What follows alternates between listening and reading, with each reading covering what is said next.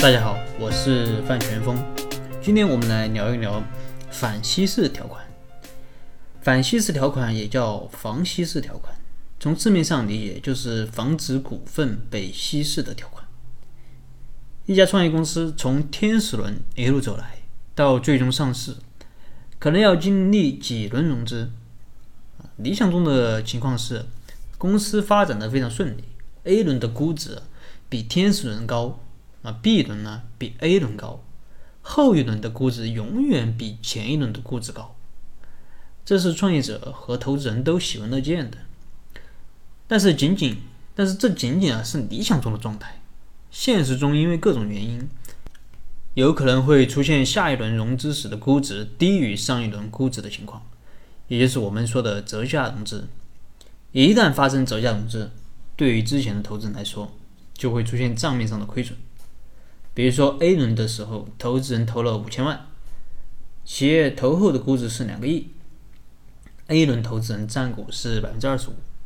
过了一年，B 轮融资的时候，企业的投前估值是一点五个亿，那么 B 轮的投前估值实际上就是 A 轮投后估值，也就是说 B 轮的估值比 A 轮的估值低，那么 A 轮投资人占股百分之二十五，对应的价值。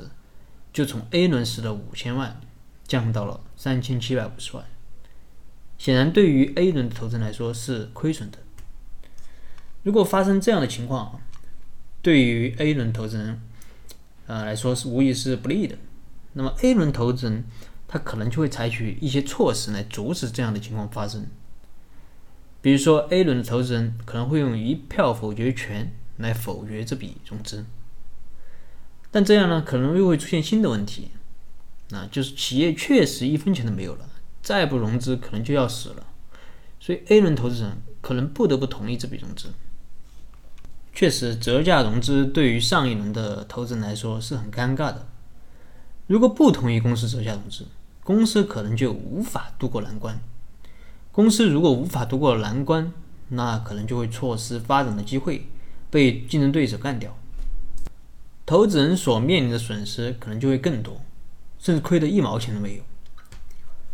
如果同意公司折价融资呢？那这笔投资就会出现我刚才说的亏损。那亏损也只是一方面，更重要的是有损投资人的专业形象。你怎么后来进后面进来的投资人的入股价格反而越来越低？那说明你投资人就不专业啊！你怎么去和 LP 交代？你后续还怎么找 LP 募集资金？从某种角度来说，对于某一些基金公司，募资可能比投资更难。所以反稀释条款的存在，就可以有效的避免这种尴尬。具体到这个例子里，如果 B 轮的估值比 A 轮高，而 A 轮投资人要行使反稀释条款，那么可能就会以 B 轮的估值为参考，回溯性的调低 A 轮投资人的估值。调整之后，在 A 轮投资人投资金额不变的情况下，其占股比例就会增加。比如说，原来 A 轮投了五千万，占股百分之二十五。当估值降低到一点五亿时，A 轮投资人在 B 轮投资人投资之前的占股比例就会变成百分之三十三点三。那 B 轮投资人投资之后就会变成百分之二十五。